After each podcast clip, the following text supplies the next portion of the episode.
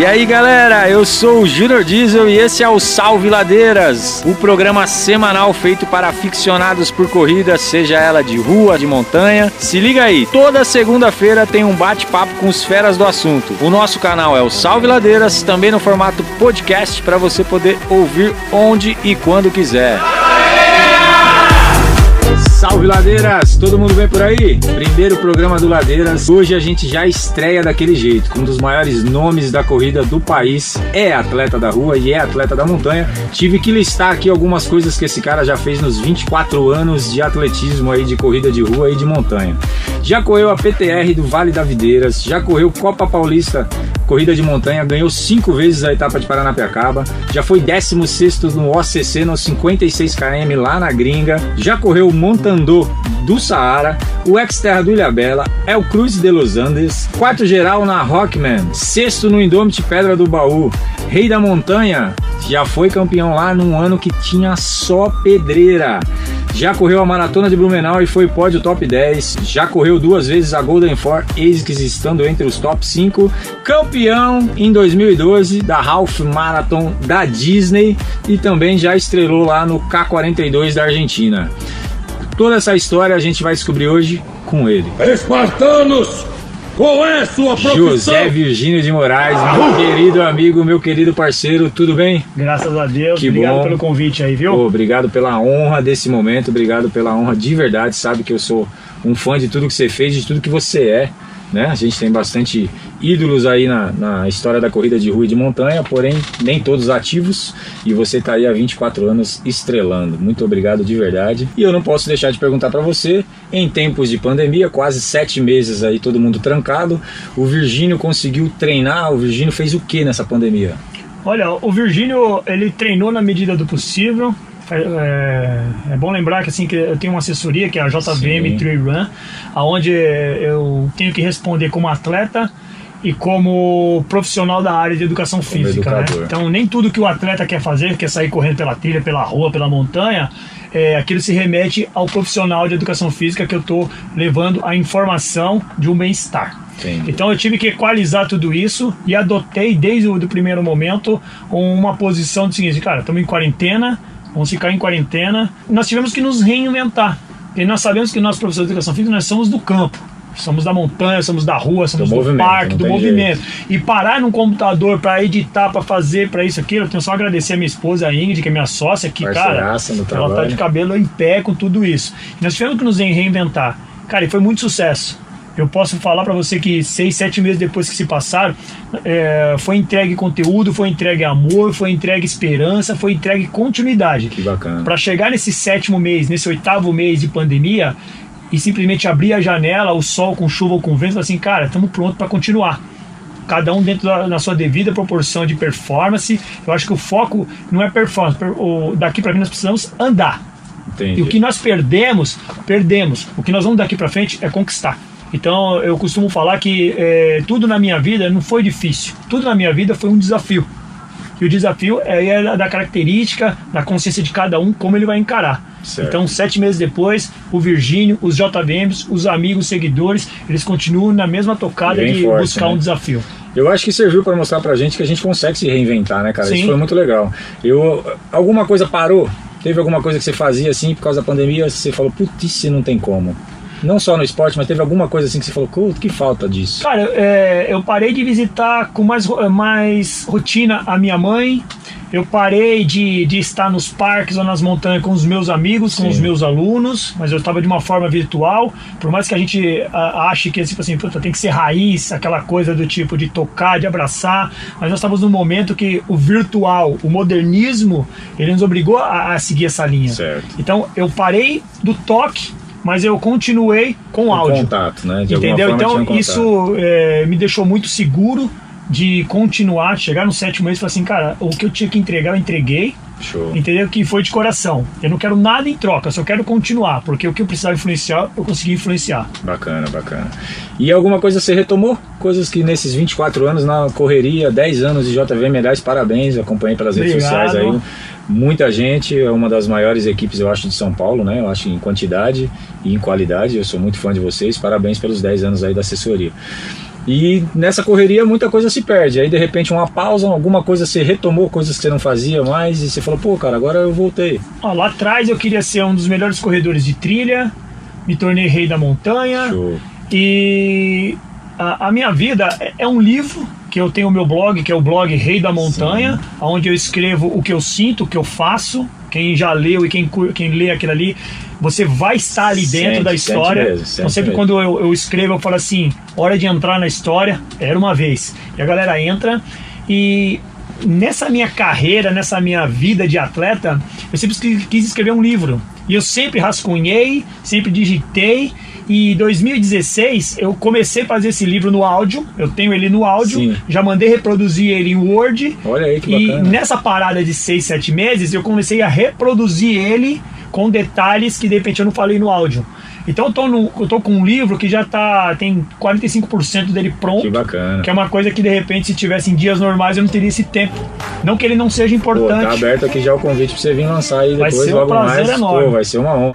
Comentei com algumas pessoas do ramo, com algumas pessoas da corrida, seja do trail, seja da rua, e essa galera acha que a pandemia de alguma forma pode é, ajudar o trail. Em que sentido? Muita gente deixou de sair nas ruas por causa da pandemia, mas continuou treinando.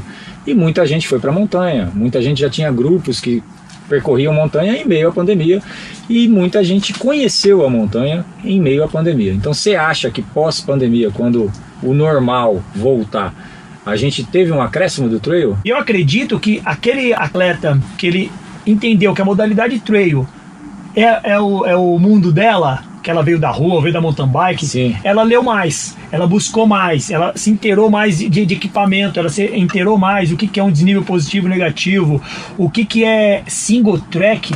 É trilha simples. É. É. que a gente às vezes quer americanizar a coisa, é trilha simples. O que, que é uma montanha, o que, que é uma trilha, o que, que é um cross country. Então eu acredito que somou muito, porque a galera leu mais, buscou mais, e, e quem tem a informação é, os, os profissionais, os organizadores, os atletas influenciadores que conseguiu é, falar disso em suas redes sociais ou em grandes congressos online que teve, a galera estava ali antenada para aprender mais. Então, teve a oportunidade de saber um pouquinho mais do trail. Eu acho que isso agrega muito para o trail, muito. Desde o simples fato de você sair com o seu gelzinho cheio e no meio da trilha você tomar aquele gel, Consumir. assim, pô, esse gel Tem não pode embora. ficar mais na trilha, tem que É. levar embora. Essa consciência eu acredito que tem, tem Eu, aumentado. eu, eu quero aproveitar, deixa para fazer uma crítica, né? Eu sou um organizador de corrida de montanha e eu, infelizmente, me deparo ao fim da prova com muito lixo, né? E às vezes é o cara que tá gritando que a floresta tá queimando, é o cara que tá pedindo mais justiça, mas o lixo dele ele leva e não traz. Então eu queria pedir para você que já é do trail, para você que vai começar no trail, cara, a montanha é um lugar sagrado que a gente pega emprestado lá, né? Ninguém cuida dela se não for a gente. Ela tá lá quietinha, a gente invadiu, então a gente tem que saber que o mais importante é a gente manter o lugar limpo e, se possível, trazer até o lixo que encontrou lá. Eu Com acho que certeza. é uma consciência que todo corredor de montanha tem que ter. A gente sempre ouviu que a corrida é o esporte mais democrático do mundo, porque o cara pode pegar um tênis e sair correndo por aí. A montanha já não é tão simples assim. Ela é um esporte mais seletivo, você acha?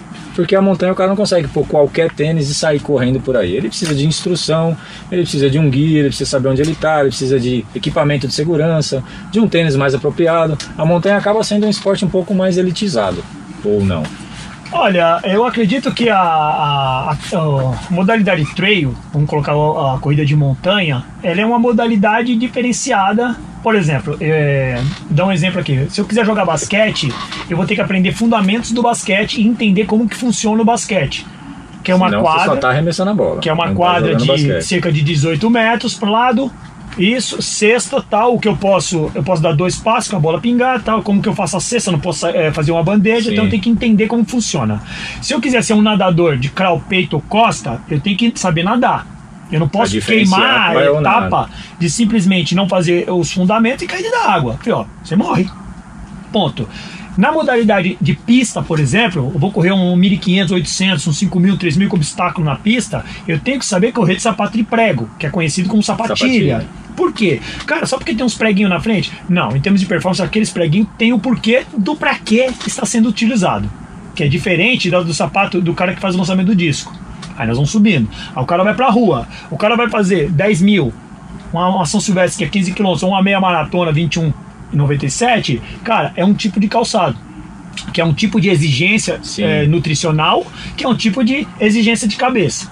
No trail não é diferente. Ele tem que entender a modalidade. Ele tem que entender que o terreno que ele vai passar, primeiro, o terreno que ele vai passar é irregular. Completamente regular. Entendeu? Então, assim, aquele corredor de rua, que vou falar por São Paulo aqui, por exemplo, que ele reclama que ele vai ter que entrar no túnel da Juscelino e pegar aquela rampa para sair no jockey, cara, aquilo ali, para ele, realmente é uma grande descida e uma grande subida. Assim como a gente questiona São Silvestre, que é a Exatamente. A subida da- brigadeiro, a brigadeiro é, nós é só uma rampinha, não tem nada a ver com Pro subida. corredor de trail, cara, esse sobe e desce do túnel ou a brigadeiro é só uma subida. Mas olha como que é o entendimento. Na rua, se eu passar andando, eu quebrei. Sou mal visto. Se é na montanha, você me vê andando, É técnica. cara, esse cara manja. Porque tática. é técnica, é um recurso da modalidade. É uma recuperação Entendeu? Então, ativa. andar, marchar, trotar, correr leve, correr moderado e correr rápido é recurso da modalidade. Usar bastão é recurso da modalidade. Pô, é elitizado quem usa bastão? É só um recurso. Querer usar é outra coisa. Cara, Virgínia, eu consigo correr na montanha com um, um tênis de rua? Cara, você consegue. Vai ter uma dificuldade maior, talvez, em um outro trecho. Se chover, O cara, bastão- a dinâmica é O diferente. bastão pode ser um galho, né? Dá, dá pra criar Dá pra recursos, você acho que adaptar. Assim, pô, é, uma, uma mochila que custa X. Cara, você não quer carregar a mochila? Se você tiver sua bermuda que tem um bolso tela, você pode carregar. Dá pra pôr uma garrafinha. Então, isso acontece no futebol, quando você usa a sua chuteira de seis trava, que é isso, e fibra de carbono. Quando você vai pra rua, você usa um tênis com uma placa, duas placas de, De carbono. carbono. Então, assim, isso é elitizado? Polêmico Isso carbono. é opção. Mas você consegue correr com seu tênis simples. Na trilha, você consegue colocar sua regata, seus shorts e seu tênis sair correndo? Você consegue. Só que assim, tem regras. Tem regras. É mais Qual que é a regra? Se você entra numa prova, por exemplo, a prova do Ladeiras, 21K, cara, tem existem regras e regulamento. Mochila. Ó, o regulamento é o seguinte: você tem que ter a sua mochila e o seu reservatório de água. Ah, mas eu corro sem água. Não, a regra é essa aqui. É segurança, né, cara? Na Entendeu? verdade, o que eu mais vejo é a galera da rua é, contestar a segurança que a, a, a montanha precisa te dar. Então, no Ladeiras, por exemplo, a gente tem vários pontos de reposição. Então, eu não tenho entrega de água para o cara. Se ele não tiver onde reservar aquela água, de um ponto de reposição para o outro, às vezes são 5 km. O Virgínio talvez faça esses 5 km em 25. Sim. Mas eu talvez faça em 35 e a dona Gertrudes ela vai fazer em uma hora e meia. Sim. Então a dona Gertrudes, uma hora e meia sem água pode ser bem prejudicial. Então eu acho que isso é item de segurança. Né? Quando a gente obriga literalmente no regulamento o cara a usar uma mochila, uma cinta, uma garrafinha, é para a segurança dele. Porque ele pode vir a completar aquele trecho num tempo que ele nem beba água, Sim. que é raro. Vai precisar de uma água. Sim. Né? Tem muita subida íngreme, descida muito pesada, então o cara não faz no ritmo que ele faria na rua. Tá acostumado a correr 5 na rua em 20 minutos. Então, ah, não preciso de água, mas os 5 na montanha pode vir a durar uma hora. Né? Eu Tem só, vou provas fazer, aí. eu só vou responder uma prova no Enem quando eu ler a pergunta, ok? Eu só vou participar da tua prova, deveria ser assim. Deveria ser. Deveria ser assim. Só vou participar da sua prova quando eu ler o regulamento. Quando você for se inscrever em qualquer prova de trail, em qualquer distância, leia o regulamento. Tem Porque exigências próprias da prova. isso, existe algumas ferramentas que precisam ser utilizadas. Existem algumas normas, regras e regulamentos que precisam ser entendidos. Muita coisa vindo aí no trail. A gente ouve falar de uma confederação nascendo aí, né? Por, pelas mãos do nosso querido Sidney Togumi, alguém que, Ah. eu, que eu muito admiro. Sonha-se com, um com um brasileiro de montanha, com uma, um paulista de montanha, que outras cidades aqui do nosso país têm, outros estados têm, a gente não tem. O que, que o Virgínio acha que pode vir a acontecer no trail? Há as possibilidades reais de uma confederação, de um campeonato brasileiro? Qual é o futuro do trail, na sua visão? Olha, ah, na minha visão, nós demos um passo muito grande no trail, só que nós só esquecemos de uma coisa: o que separa o ponto A do ponto B é um precipício enorme. O que, que é isso, esse precipício enorme? Nós temos ah, os corredores de trail, os organizadores de trail e muita vontade de organizar. Certo. Só que nós partimos dessas corridas regionais ou estaduais que seja e fomos direto para um mundial. Sem Mundial. campeonato interno. Entendeu? E nós não tivemos um campeonato do bairro, nem o campeonato regional, nem um campeonato brasileiro e nem de repente um, um sul-americano sendo disputado aqui dentro. Nós fomos direto para o mundial. Eram provas ditas Então, como seletiva. A gente e- precisa criar entre o ponto A e o ponto B de onde está esse abismo, nós precisamos criar uma ponte Pra ligar os. para ligar tudo e chegar a, a mundial. Porque veja bem, você está falando comigo que já fui para mundial, entendeu? Então assim, quem nunca foi para mundial, o cara que corre uma prova no estado dele, na cidade dele, eu- é, na cabeça dele, puta, eu tô muito distante de chegar ao mundial. E às Porque puta, Virgínia, tá. e, às e às vezes ele não tá. Só que a gente precisa estreitar e fazer mais elos de ligação, ponto A e ponto B. Isso não significa que aqui eu não posso ter o ponto A1, A2, A3, Sim, A4, sim, A5 entendi. para chegar no, no ponto B. Então a gente precisa ter é, essa, a, a confederação, na verdade, é a CBAT, ela já existe.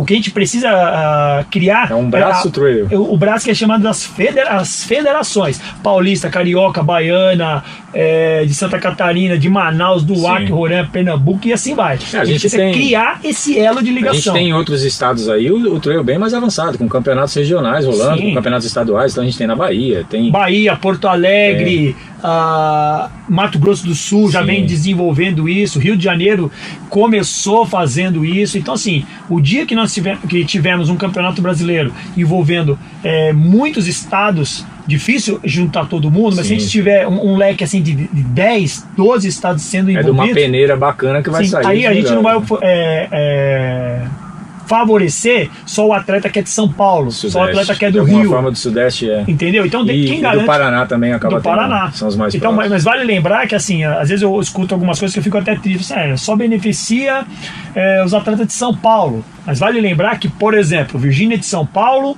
o Hernani é de Minas, o Silvestrin e o Fantasma, Paraná. Então você começa a falar assim, caramba, realmente a galera não é só dali não. Aí você pega é, Yazaldi, Manuel Sim, Lago, sim. Chico, são do Rio de Janeiro. Então você começa a estender assim, cara, realmente todo mundo não é dali. Mas como a oferta de provas e de eventos e grandes É maior eventos está aqui, aqui, fica acaba que as provas Até seletivas José ficam por aqui. O José Mirailton, que é da Verdade. Bahia, de Serrinha, É isso mesmo. Entendeu? Então, assim, são coisas que a gente precisa levar um pouco lá pra cima para que a galera norte e nordeste Começa a comece aparecer assim, mais forte Não, também. realmente, os caras estão indo pra mundial, mas são bons. É isso que a gente precisa é, cortar essa coisa do tipo assim, só vai porque mora lá. Não, não é só porque mora lá. Pô, então olha pro Silvestrin, que é uma referência Hoje. nacional. Entendeu? Então, assim, é isso que a gente precisa criar. A confederação existe, precisamos é, sentar e conversar. Eu também estou na dianteira, junto com o Togumi Sim, nisso, show. de sentar e organizar no, no âmbito de estado de São Paulo um campeonato paulista. Só que a gente precisa chegar para os organizadores de prova e falar assim, cara, ou nós somos pró-trail, ou cada um vai tomar conta do seu nariz, Igual é hoje. que é o que está acontecendo hoje. É, o difícil Isso é todo que mundo falar a essa mesma barreira que língua, nós né? temos que romper. É. Queria dar uma pausa aqui rapidinho na conversa, porque a gente fez aqui uma homenagem pro Virgínio, então o nosso programa chama Salve Ladeiras, como vocês já sabem, eu queria entregar aqui pro Virgínio a nossa caneca, assim como os Oh. famosos programas de televisão têm uma caneca.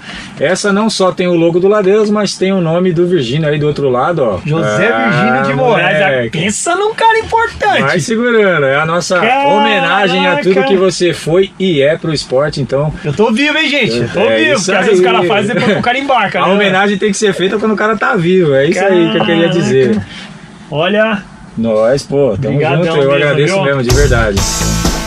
Salve, salve, ladeiras! E foi dada a largada, inscrições abertas para o nosso evento dentro do MTB Festival, o maior festival de bike do país. E no dia 2 de novembro teremos a nossa etapa do Ladeiras lá dentro do festival, transmissão da Band Esportes. Convido vocês para ir curtir, para ir reencontrar os amigos. Entra lá www.mtbfestival.com.br. Corre lá, tem 7 km, 14 km e 21 km. Altimetria bem bacana, percurso bem técnico, todo dentro do Instituto Mariporã. O 21 km vai ter premiação em dinheiro para os primeiros colocados. Estaremos lá fazendo todos os protocolos referentes à saúde, o uso do álcool gel, o uso da máscara e temos a obrigatoriedade do exame de Covid. Então dá uma lida no regulamento antes de se inscrever, confere lá tudo certinho para você não ficar de fora dessa etapa. É o retorno do Ladeiras, é a retomada do trail em São Paulo. Entra lá www.mtbfestival.com.br. Conto com vocês e dia 2 de novembro a gente se vê por lá. Ladeiras!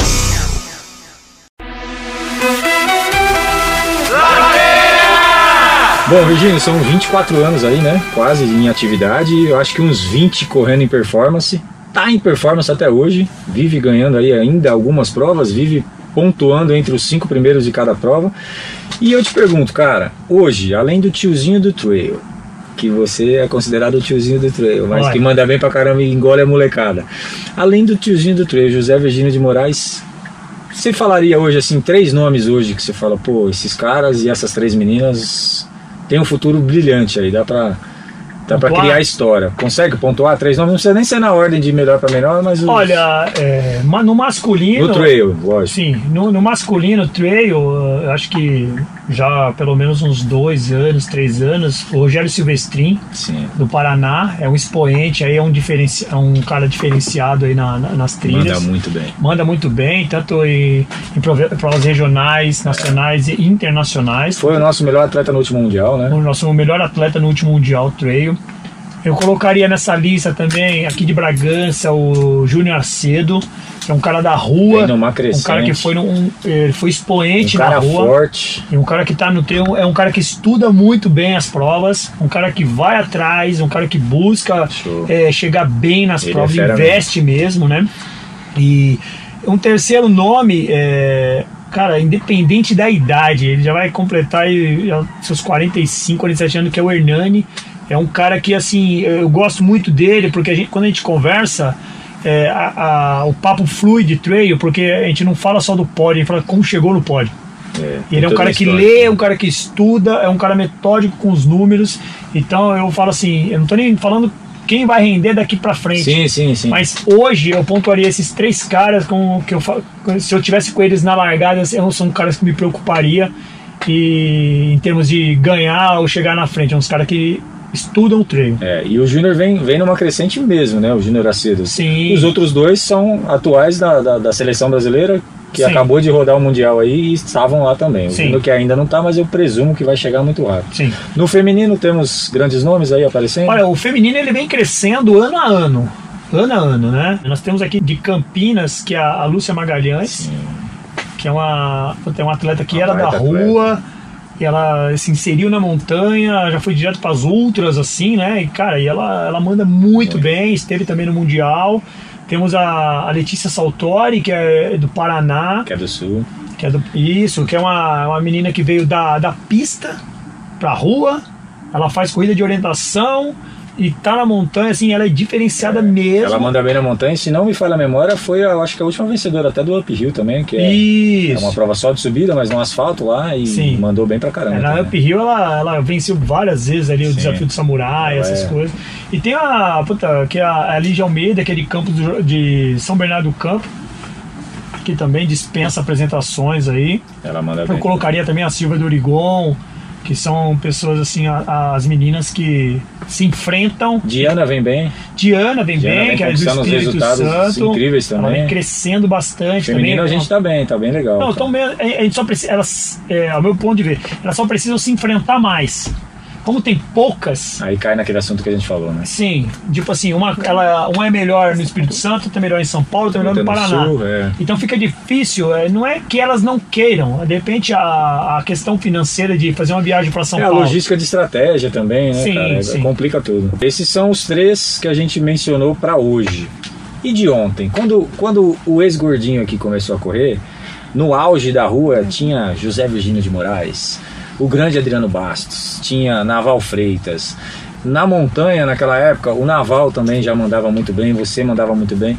Então eu tenho, pô, o nosso querido Jackson Senigalha, Sim. né? É, que Deus o tenha, grande amigo, que infelizmente um dos momentos tristes que a gente tem pra contar junto Sim. nos encontramos no velório do Jackson, que era um baita atleta, sofreu um acidente e, e faleceu aí bem próximo do Natal.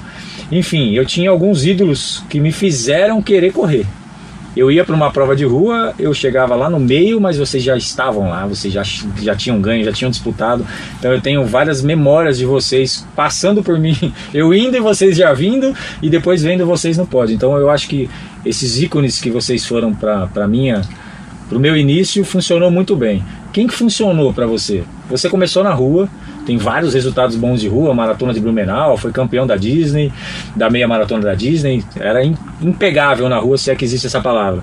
E aí depois você foi pro trail. Quem quem foi seus seus ídolos desse, dessa época, assim? Quando eu saí da rua para entrar no trail, eu, eu saí da, da corrida de rua para entrar na corrida de trilha. Certo. Então eu troquei um pouquinho essa questão de modalidade. E no início eu só queria ser o mais rápido, eu queria vencer a prova. Eu não entendia ainda essa atmosfera do trail, como correr, quem eram os caras. E aí eu comecei a passar assim, cara, já que eu quero trocar de terreno, sair do asfalto e para a rua, eu preciso entender como que isso funciona e quem são as referências. Sim. E quando eu cheguei em 2008, quem, eh, digamos assim, ditava o ritmo ali da, da performance era Hernani.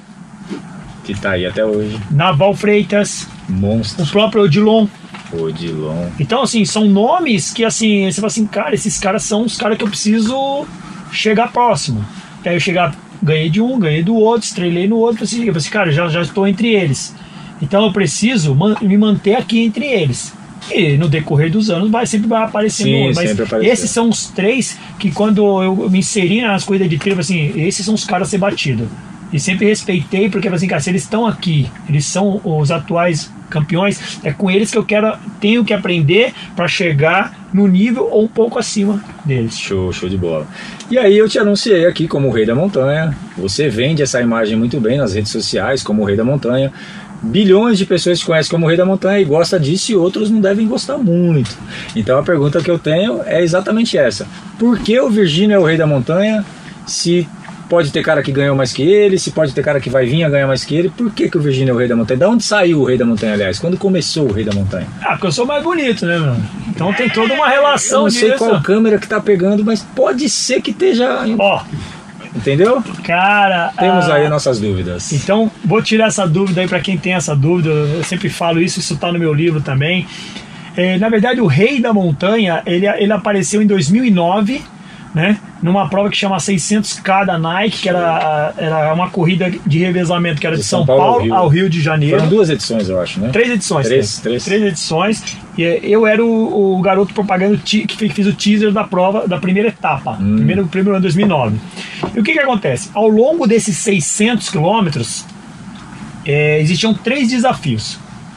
O cara que ia correr no asfalto, que era um trecho de aproximadamente 8 quilômetros, e que, a equipe, eram 20 equipes, Sim. a equipe, o atleta daquela equipe que corresse esse trecho de asfalto e ganhasse, ele ia ser o rei do asfalto. Na praia, tinha um trecho de praia, que era um trecho de 10 km. Rei da areia. O mais rápido seria o rei da praia. Da praia. E existia um trecho de 7,5 km e meio na trilha de Ubatuba, que nós iríamos passar ali, que quem vencesse ia ser o rei da, Da montanha. montanha.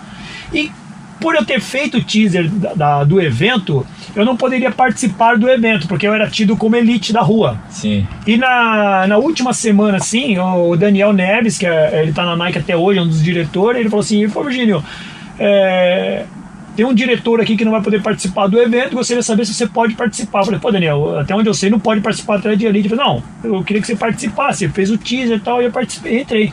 Eu era o atleta X. O que, que é o atleta X? O atleta X ele só vai correr quando algum atleta passar mal. Sim, era o reserva. Era o reserva.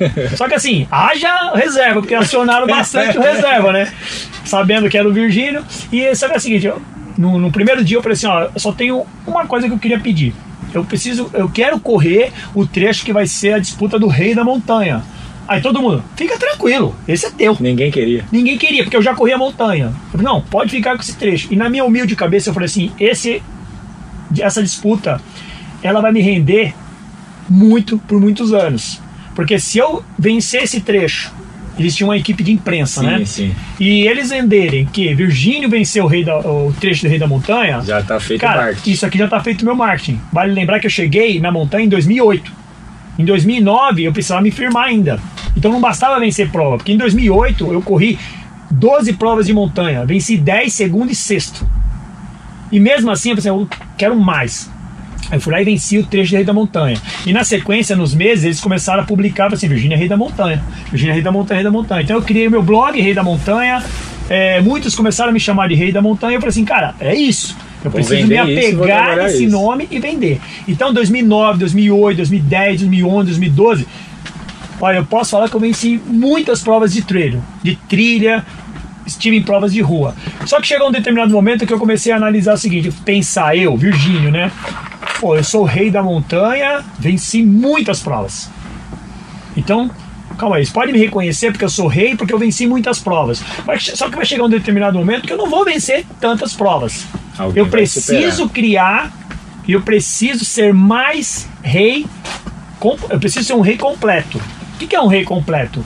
O rei completo é aquele que já foi pra batalha, já foi linha de frente, já foi da infantaria. Agora ele tá lá atrás, mas ele consegue ainda influenciar, Instruir. inspirar, Show, instruir e conduzir o seu, o seu pelotão ali. Então hoje eu não, eu- não tenho a- a- o mesmo volume de vitória que eu tinha em 2008, 9, 10, 11, 12, mas hoje eu tenho o mesmo volume de eh, influenciar, inspirar, levar, falar da modalidade e trazer aquela pessoa para que ela, que ela entenda a modalidade. Então, hoje eu posso falar assim, eu sou rei da montanha porque eu amo o que eu faço, eu amo a modalidade e eu inspiro pessoas. Isso é ser rei da Você trabalha montanha. pela montanha. Eu né, trabalho pela É um montanha. Com todos os títulos que eu tive, eles estão embaixo de mim, eu estou aqui em cima. Só que para me manter aqui em cima, eu tenho que fazer mais. E o rei tem que fazer mais. Não basta sentar no trono. Então o que eu faço para os meus seguidores, para as pessoas que gostam de trail, é levar que assim, ó, eu fui rei da montanha porque eu venci, hoje eu sou rei da montanha porque eu inspiro. Então Bacana. é isso porque eu E continuo. pode vir novos reis, novas Lógico, rainhas, né, cara? lógico. Eu acho que foi o que eu te falei, vocês me inspiraram muito, eu nunca cheguei a ser um atleta de ponta, mas eu acredito que assim como eu, vários outros foram inspirados numa época muito grande sua e desses caras todos. Então eu só tenho a agradecer a vocês por continuar fazendo isso, cara. Obrigado mesmo, porque vários novos reis podem aparecer aí e falar não, pô, na minha época o cara era o Virgínio. Isso é um diferencial, né, cara? Isso é o legado. Isso é o Já legado. que a gente tá falando em legado, Sim. eu, eu tenho me orgulhado muito do que eu venho fazendo nos sete anos que eu criei o Ladeiras. É, eu insisto em, em explicar para todo mundo que foi meio sem querer. Eu sempre juntei amigos para correr e o Ladeiras continua sendo isso. Continua sendo uma prova que eu junto muitos amigos. Os meus e os meus amigos levam os amigos deles, então fica um Sim. clima muito gostoso. É um- o Ladeiras é sempre um lugar muito bacana. E eu acho que o meu maior legado talvez tenha sido esse, porque eu espero que ele não, não acabe tão cedo. Eu comecei com um treinão gratuito, onde a gente explicava o que era a corrida para as pessoas e dava a corrida para as pessoas sem nenhuma taxa. Era esporte pelo esporte, só. Tinha muito amor naquilo. Hoje eu tenho uma prova de corrida de montanha, que são sete etapas no ano, em sete cidades diferentes, que eu escrevo uma média de 7 mil pessoas por ano no trail. Dessas 7 mil, eu posso afirmar que uns 80% vem da rua. Então eu não vendo trail só pra galera do trail. Eu sou um dos caras que mais inclui a pessoa no trail. Então, tudo que a gente está falando do trail aqui, todo o legado que você trouxe, tudo que a galera trouxe, precisa alguém continuar.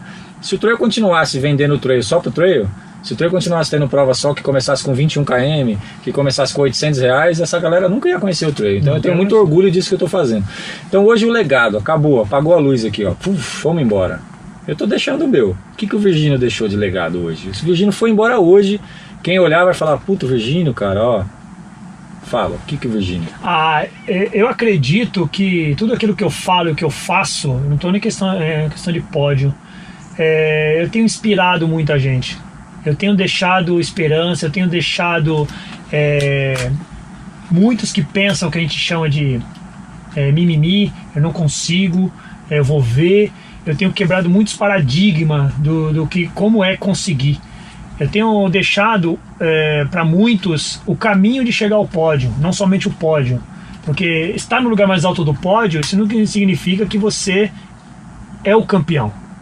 Pô, Virgínia, como assim? O cara chegou em primeiro e é o campeão. Então, será que é só? É muito pouco que ele pode oferecer. Então, Vencer nem sempre é ser o que campeão. eu tenho deixado é o caminho para chegar ao pódio.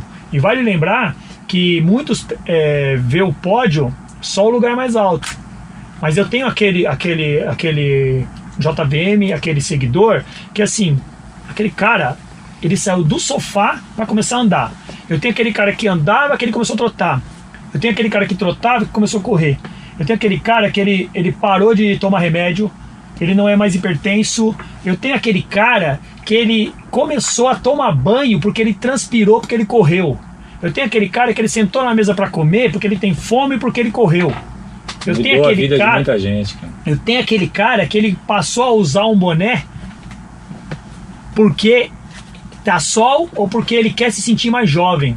Porque na cabeça dele, com 70, com 80 anos, o boné é coisa do moleque, é coisa de criança. E hoje ele tem autoestima suficiente Hoje ele tem a, se sentir bem. para colocar um boné, para colocar um óculos, para colocar uma regata. Vale É uma coisa lembrar em tempos de pandemia que a gente tem mostrado ao mundo que o esporte é um diferencial. Sim. né? Numa doença malvada como essa que atormentou o mundo inteiro, todo mundo com algum vínculo esportivo saiu de alguma forma mais fortalecido. Ainda que o cara tenha é, contraído a doença, foi muito mais leve na maioria das vezes. A gente vê jogador de futebol com Covid numa semana na outra ele tá jogando de novo. O jogador do tênis, o atleta da corrida. Então é muito legal o que a gente faz. Eu sou educador físico, você é educador físico.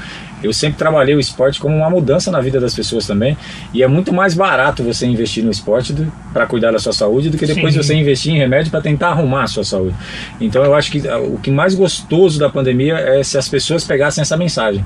Que todo mundo que tem um pouco mais de atividade física, um pouco mais de alimentação, tá aí você no alto da performance em 24 anos. Isso tem a ver com cuidar do corpo, cuidar Sim. da alimentação, cuidar da cabeça.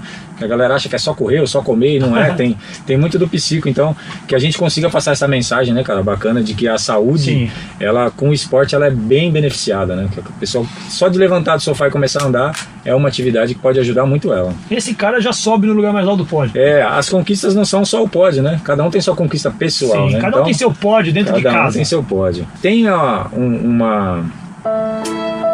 Como que eu vou dizer? Uma mágoa?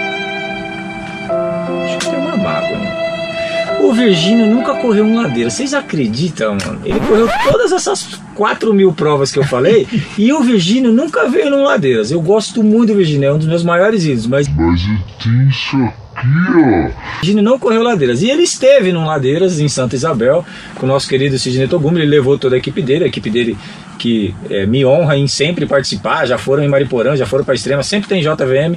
O que, que aconteceu que o Virgínio nunca foi num ladeiras? Me conta. Olha, eu peço até desculpa por ter chegado nesse momento. O pessoal da arquibancada até cruzou o braço também pra ouvir. é, os diretores estão aqui atrás é assim, brincadeira, né? Como assim? Assim, cara, o Virgínio ele não participou do Ladeiras por Não uma questão, tempo. porque é uma questão de calendário mesmo. A questão é só organizar um calendário. Sim. Por exemplo, em 2020 eu tinha um calendário formado até setembro, por exemplo. Ele não aconteceu. Né? Então é uma coisa que a gente nunca espera que, que vai ou não ter ou não ter. Mas assim, então, então vamos para 2021? Então, para 2021, nem a gente consegue bater o martelo Não do tem. 100% Ninguém da tem prova. data de nada, ninguém, sabe do tem que data tá de tudo nada. muito em aberto, né? Então, assim, e eu também eu não gosto, eh, sinceramente, de entrar numa prova e participar. Eu vou, se você me ver numa prova com o número no peito, eu vou para competir. Eu não vou falar para você que eu estou voltando. Eu não vou falar para você Só que, tipo assim, treinar. só vim treinar. Eu acho uma falta de respeito ah, quando eu vejo alguns episódios que o cara fez a prova, ou tá na prova, não, só vim treinar tal, não sei o que. Eu falei, Cara, na tua posição de, de atleta de elite, ou, ou ali, aquele cara que tá chegando na elite, você não pode falar um negócio desse, só vim treinar, porque você desmerece o evento que o cara tá fazendo há um mês, dois meses. Ele quer você de corpo inteiro aqui. Então se entrega aqui. E vale lembrar, a gente, é, quem treina, o cara acorda segunda, terça, quarta, quinta, sexta, de manhã ou na hora do almoço ou à noite, ele abre mão de muita coisa para estar condicionado Sim, para sim, a prova. Então quando ele vai para a prova, eu tenho certeza que ele quer dormir bem no sábado, se for no domingo. Ele quer dormir bem no sábado, ele quer comer bem no sábado, ele quer colocar o seu melhor equipamento para a prova. Então, desculpa, Não, não foi brincar, né? não foi brincar. Ele foi para correr. Então, assim, eu peço desculpa de não ter. é, é, estar com vocês correndo, mas tudo indica que 2021 eu vou estar com vocês. Pode me cobrar quando eu vim lançar o livro aqui, tipo assim, a prova que você participou da ladeira foi tal. Bom, o Virgínio já foi atleta da seleção, já correu mundial, já ganhou quase todas as provas que a gente conhece. Aqui e muita prova lá fora que você já foi muito bem também. Ainda tem um sonho? Qual é o maior sonho do Virgínio hoje na corrida? O sonho do Virgínio continua sendo representar o Brasil lá fora, no Mundial Trail, no Mundial de Sky Marathon, coisa que eu vou participar em 2021 do Mundial Sky Marathon no Vale de Bois, na Espanha, representar a- o Brasil. E assim, na, na condição de atleta de rendimento, o, o sonho vai continuar sendo ainda representar o Brasil e estar levando, inspirando pessoas, seja no Brasil ou mundo afora. Show. Virgínio, um atleta casca grossa, cara, aquele atleta que devia estar no seu livro, aquele cara que você fala, meu, toda vez que eu corri com esse cara, ou ele me deu muito trabalho, ou ele venceu, assim, aquele cara que te inspira, assim, que desde que quando você começou a correr, você falava, meu, competir com esse cara é dureza. Olha, eu vou colocar dois nomes aqui. Eu tenho o Iasaldi Feitosa, que é do Rio de Janeiro, onde nós corremos dois, é o Cruz de Los Andes, Desafio da Serra, Rockman junto. E é um cara é, inteligente na sua corrida Sim. e um cara que, a questão não é nem dar trabalho, um cara que sabe correr.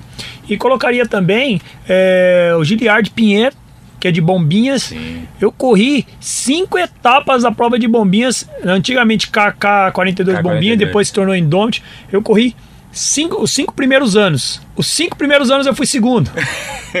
Cara, eu, eu fui quatro vezes segundo pra ele, e o ano que ele foi quinto eu perdi pro argentino. Eu falei assim, cara, é um estigma. Aquela prova é dele, mas é um cara que quando eu olhava assim, falei, puta, esse cara tá aqui, mas Ele eu, tem uma história bacana. tem uma né, história bacana e toda vez eu tentava, mas não, hoje eu ganho, hoje eu ganho, mas sempre estudando aonde eu poderia cara? Show. ser show melhor ou ser render um pouquinho mais. E pro Virgínio, o que é a assessoria JVM hoje? Hoje a assessoria JVM, ela é uma é um ponto de encontro de amigos, de alunos, de seguidores, de pessoas que vê no trail a possibilidade de aumentar o seu leque, seja de eh, rede social, ou de business, ou de amigos. Então hoje a JVM é minha casa e a casa de muita gente. Bacana. Então a gente finaliza. Quase tudo que a gente conversou aqui tinha uma coisa em comum. Quase tudo que você narrou aí de sucesso tinha uma coisa em comum. Todas as perguntas que eu fiz no sprint tinham uma pessoa em comum. E a Ingrid? A Oh. grande Ingrid, a responsável aí pela estrutura e a logística da JVM. E a Ingrid por Virgínia, para fechar com chave de ouro. Cara, a tiazinha me dá trabalho, viu? A tiazinha me A dá tiazinha é trabalho. loucura. Cara, a Ingrid é, é, é o braço direito da JVM. Nós completamos oito anos de casamento. Olha aí que bacana. Então eu tenho muito orgulho de ter ela do meu lado. É, tenho muito orgulho de ter a Sofia, de seis anos, com ela. Eu tenho o Bruno e a Pietra de um primeiro casamento. Mas a Ingrid hoje, ela é, ela é a pessoa que me ouve, que me ouve gritando, me ouve chorando, me ouve com as minhas lamentações. Porque assim, é, aqui a gente tá batendo um papo, eu tô dando risada, eu posso estar chorando, sorrindo, mas é ela que escuta minhas lamentações, é ela que freia as minhas é, Empolgações. as minhas empolgações, ela que dá aquele controle. Então eu acho que hoje o Virgínio eh, tem o sucesso que tem. é, reina do jeito que reina, porque tem algum, alguma pessoa que dá esse ponto de equilíbrio, e o nome dessa pessoa é Ingrid. Show. Atrás de um grande homem não tem uma grande mulher, ao lado de um grande homem tem uma grande mulher. É Perfeito. isso? Eu uso essa Perfeito. deixa aqui para agradecer a minha também, que já tá há bastante ano aí segurando o refrão comigo. Quero agradecer o tiozinho aqui, o Zé Virgínio, o Virgínio de Moraes, o cara da JVM, o cara da seleção brasileira, do Mundial, de tantas e tantas conquistas, o cara que me inspirou quando eu comecei na corrida. Te agradecer de todo sincero coração. Que Deus continue abençoando o seu caminho, te dando força nessas pernas aí pra você ser a alegria de tanta gente. Obrigado aí, curte aí o nosso canal agora no YouTube, dá um joinha aí pro nosso podcast. E Virgínio, uma palavra final pra galera aí? Galera, o, o que eu tenho para dividir com vocês é. Acho que a gente bateu muito papo, fomentamos bastante aqui. Mas é, seja vocês, criem e inspire pessoas, tá bom? Recado que eu dei para você que seja um arru, porque nós estamos todos juntos na mesma trilha. Tá bom? É isso. Arru! Programa Salve Ladeiras, obrigado, vamos com Deus. Porra! Sem palavras. Que Da isso, hora, bom pra caramba. E aí, curtiram? Porra, o primeiro, cara. Obrigado. Muito bom, meu.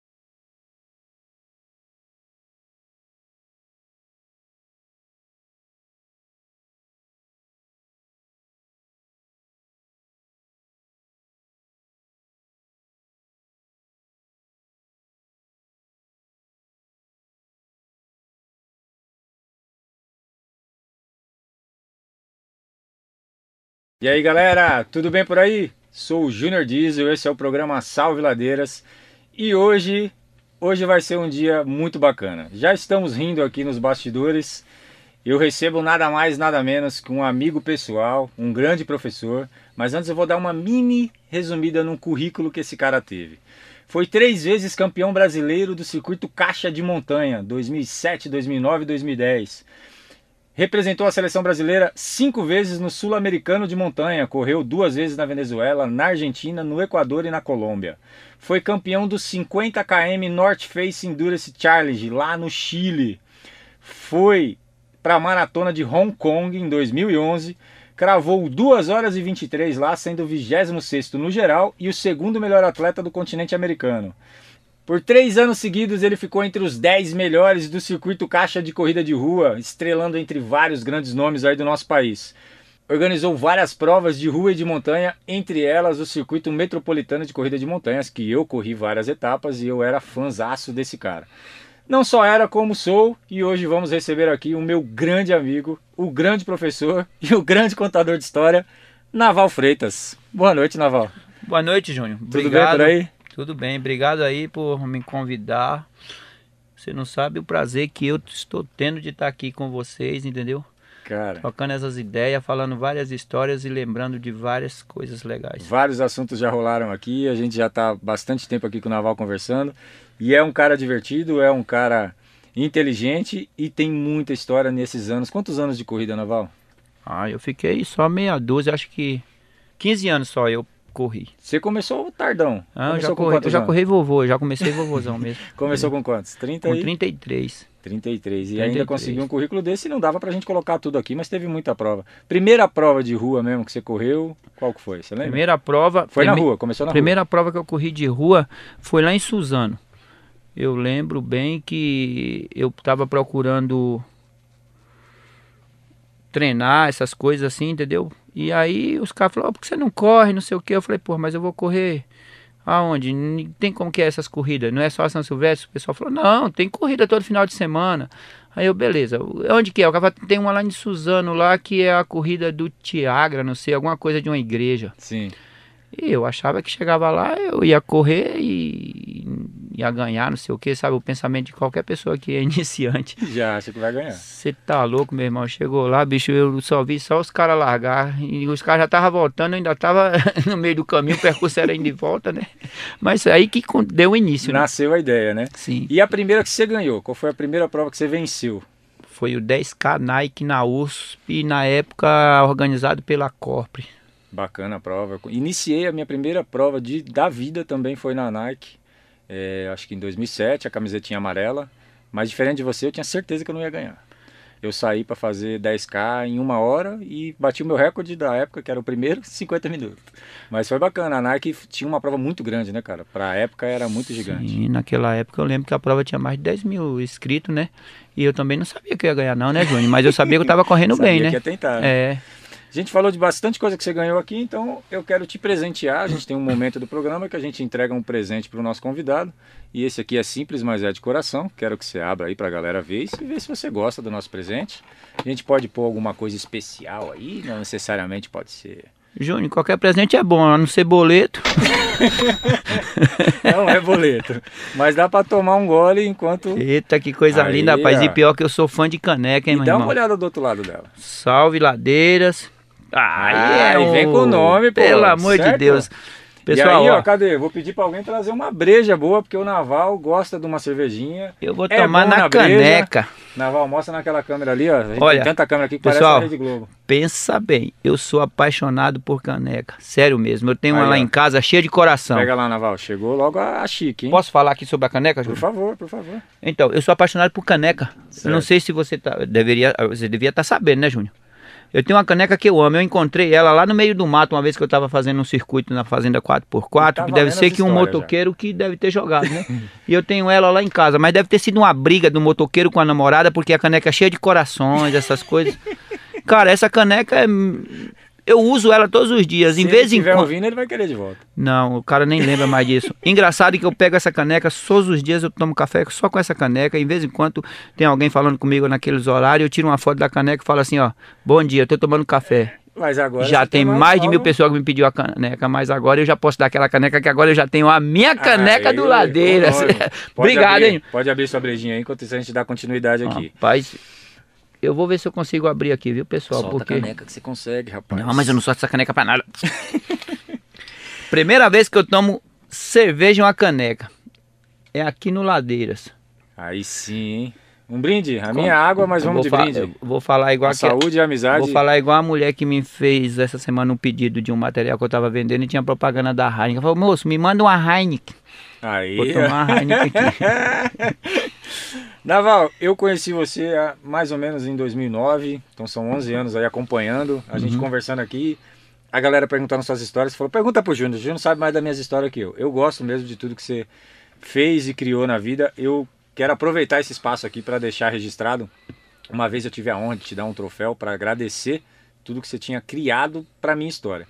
A gente acabou de comentar que o primeiro treinão da história, eu acho que foi você quem criou ali, um treinão rústico. Depois eu criei o treinão do Ladeiras, eu tenho muito orgulho, sempre falei isso, que foi meio que invejando você, mas do lado bom, porque eu via você fazer aquilo e eu gostava muito do que você fazia, então eu organizei o treinão Ladeiras. E a minha primeira prova de corrida foi do Naval. Minha primeira planilha de treinamento foi o Naval quem montou. Eu corria na ritmo certo com o maior orgulho da minha vida. E hoje o Naval é quem? O Naval não corre mais. Não, Naval parei. organiza só. Organizo, faço logística e locações né, de produtos que alguém tiver organizando eventos. Mas eu tenho uma caguetagem para fazer aqui. Em Fica tempos de pandemia, temos o privilégio de conhecer um lugar chamado de Coatira. E aí na pandemia ali escondidinho, andei fazendo uns treinos ali na graminha, encontrei por muitas vezes o Naval. O Naval ainda treina.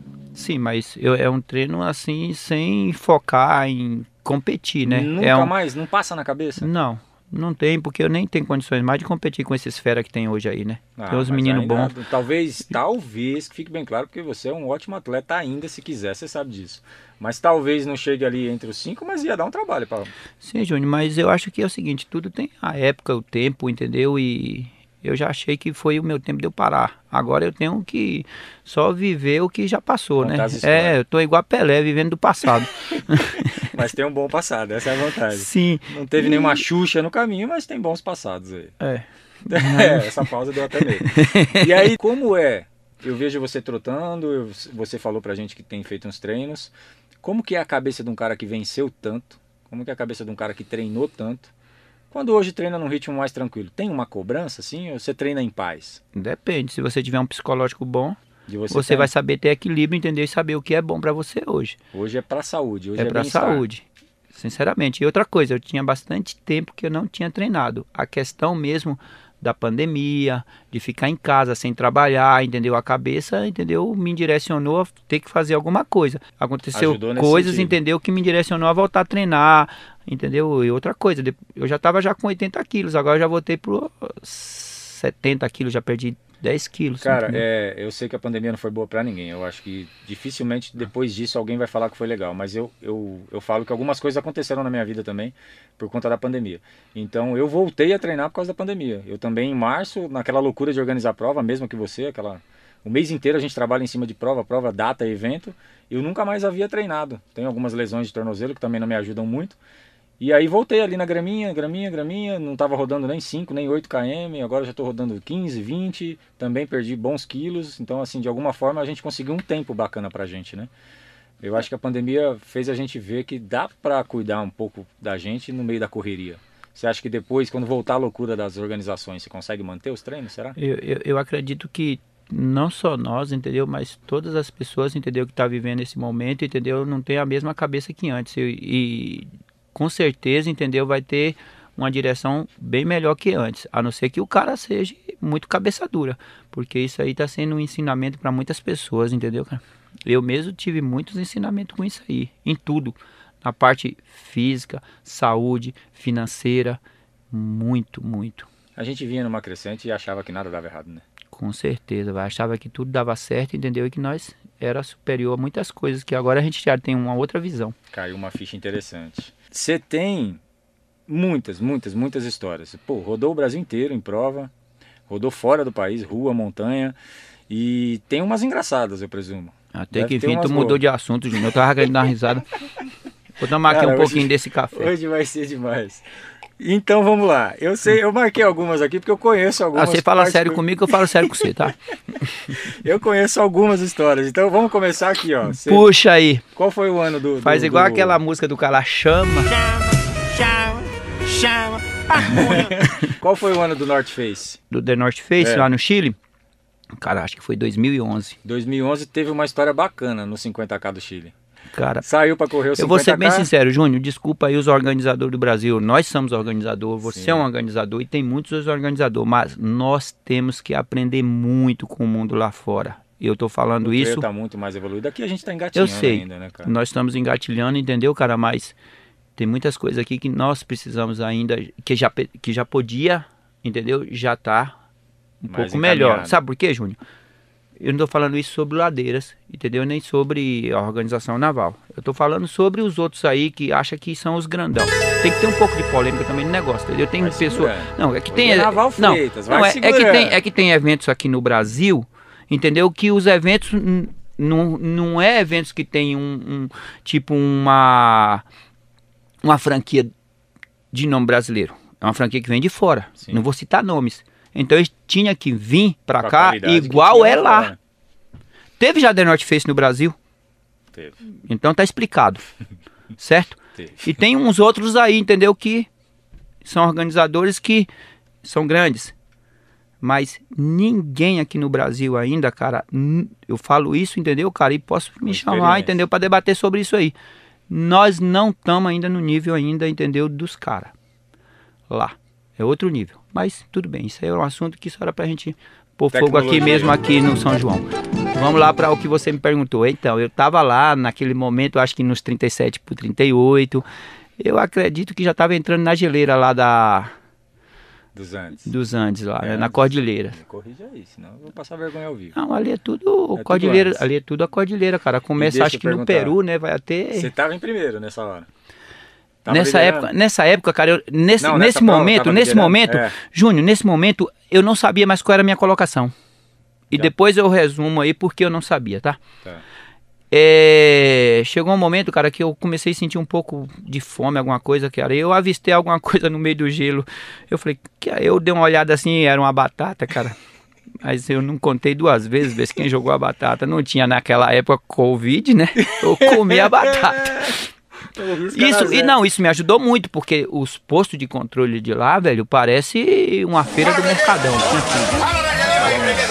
Eu não, tinha, eu não sabia onde que tava, mas eu acreditei, entendeu, que aquilo ia me ajudar a eu chegar até o posto de controle. Por sorte, tava acho que uns 2 quilômetros Sim. O posto de controle. Eu Né? lembro que você era meio loucão. Eu vi você em várias provas, você entrava nela de, de cara aberta mesmo. Não tinha muito de, de investigar a prova, de saber o que precisava, onde batia, onde voltava. Você entrava e entrava, acabou. Eu sempre procurei ir na prova. Porque a partir do momento, Júnior, que você começa a procurar quem tá na prova, quem não tá, não sei o quê, é a mesma coisa de você acordar e ficar procurando, entendeu? Como que tá o seu saldo no banco, né, caralho? O que eu faço todo dia, bicho, é não olhar a conta do banco pra ver se não caiu algum boleto, alguma coisa. Na minha cabeça fica sempre que aquele saldo tá sempre o mesmo.